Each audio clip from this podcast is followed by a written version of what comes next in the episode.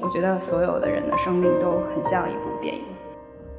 这部电影里面有很多很无常的变化，会有很多期望、有欲望，都是跌宕起伏的。我觉得那种欲望应该来源于自己的孤独感，你想跟世界产生某种亲密感，那个孤独感可能永远都不会变少，然后你只是更清楚地认识它究竟是什么样子的。我想，啊，我们每个人都有，只不过是有些人更敏感于它而已。也许拍电影就是一个人的修行，其实就是在发现自己的一个过程中间修行。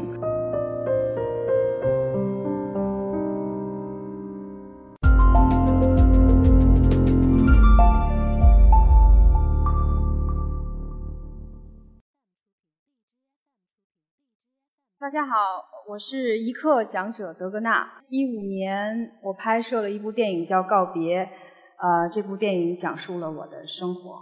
嗯，我先讲讲我自己。出生在内蒙古，呃，我在内蒙古电影制片厂长大。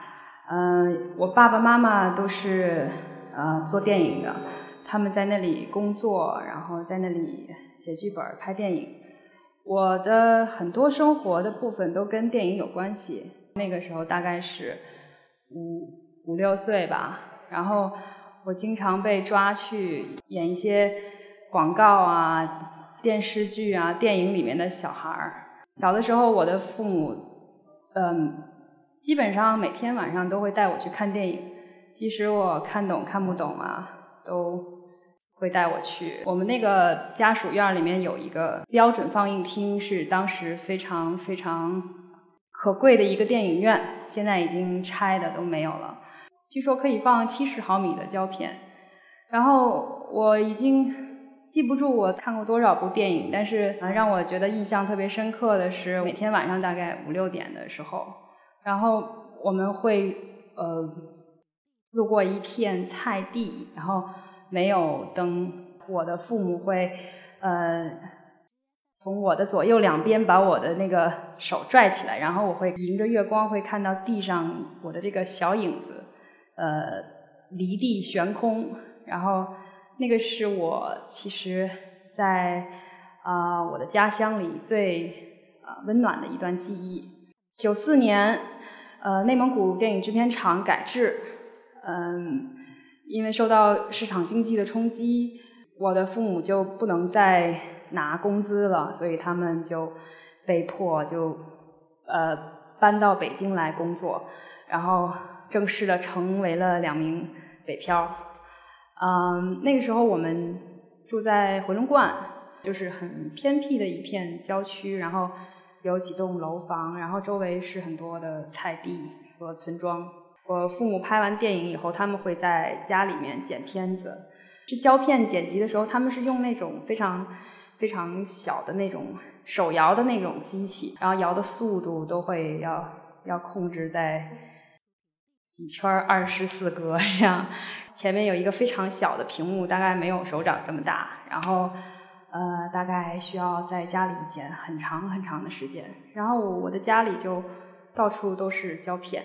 有的时候会帮他们去卷胶片，那个工作很，其实是非常繁琐的。相对于现在做电影的这个过程来讲，嗯，比如我们需要一个镜头，就需要从这个呃堆成山的胶片中间找出那嗯一卷胶片，去找到那个镜头。我记得我的那个生活里啊，好像无处不是跟电影有关。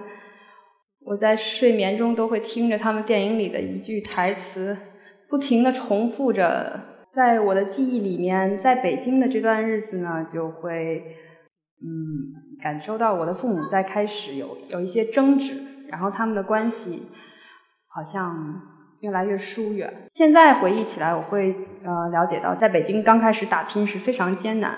在我的成长里，最温暖的那个部分就留在了我的。故乡变得非常抽象，也很遥远。我喜欢生活里的戏剧，我喜欢那个人和人之间非常朴实的那样一种啊、情感关系。我喜欢那样的电影，在大屏幕上能看到活生生活过的那样的人。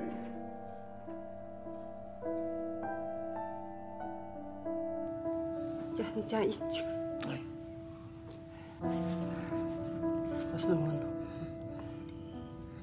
적고 배웠나? 이거 된다한테 이거 냈더라. 我就记得我我爸爸在患患病的过程中间，因为他呃在十年前患了癌症，然后呢有一段时间他身体非常的疼痛，然后我就记得他躺在这个床上面，然后那个姿势很像一个小婴儿， 因为他的腿当时很瘦，两个腿并在一起的时候就会就是有点硌。我当时就把一个枕头放在他这个腿的中间，就是垫一下，然后就是这个过程里面，我后听到他的这个呼吸里面流露出一声这个“谢谢啊”，就是这样三个字。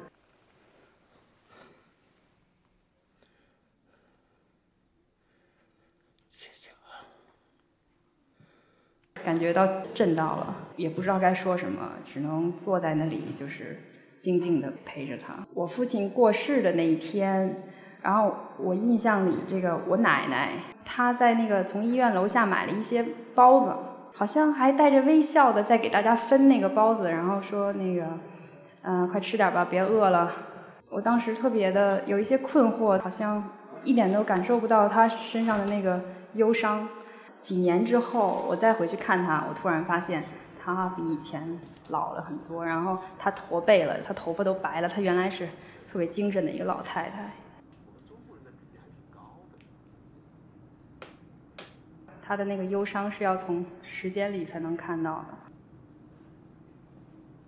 在回龙观的时候，我父亲会开着他的车带我，也不知道去哪儿，就是这样遛弯儿。然后我坐在副驾驶，他在开车，然后我们什么话都不说，然后我就能看到我们的那个汽车的灯的那个照在地上面，然后你可以看到一些小青蛙从那个轱辘里面跳出来，不停的跳出来，有很多很多只，莫名的就会感觉到非常的孤单。这些回忆，我就把它写进了我的电影里边。二零一五年，我父亲去世十年之后呢，我写了《告别》这个剧本儿。然后这部电影是用啊、一种非常纪实的方式把它拍出来的。然后他就讲了我在陪伴我父亲的呃最后的这段日子，因为我在国外留学了很多年，然后他在中国工作很忙，我们一直都很很疏远。然后终于他得病，然后我就从英国飞回来，然后去陪伴他，重新认识他。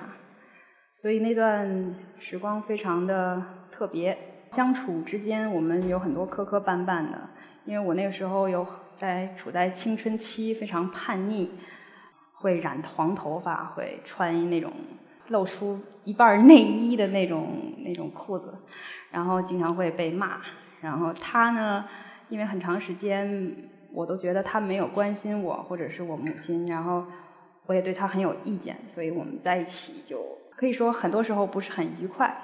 但是我必须每天陪着他去医院，然后开车送他，然后我们很少说话，然后有时候会大吵一架，然后我会哭一鼻子，然后之后我又会看到他很倔强，他有自责，那是一个在碰撞中逐渐熟识的一段一段日子。你来开！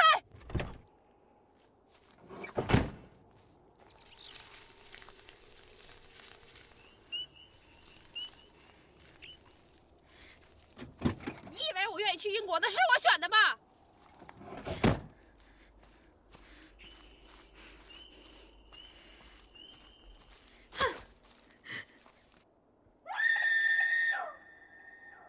后来他去世十年之后，我有了自己的小孩儿，然后我重新的再回味那一段时光，我会就是感受到那种冷酷的沟通背后，其实是存在着某一种特别温情的东西，是父母对于呃儿女的这样一种嗯非常单向的、很自相情愿的。对于年轻的我们来讲，其实是很难读解到的。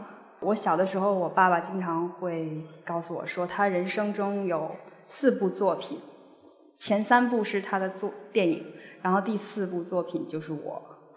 然后现在拍完告别之后，我我每次想到这句话，我就觉得很有意思。我觉得所有的人的生命都很像一部电影。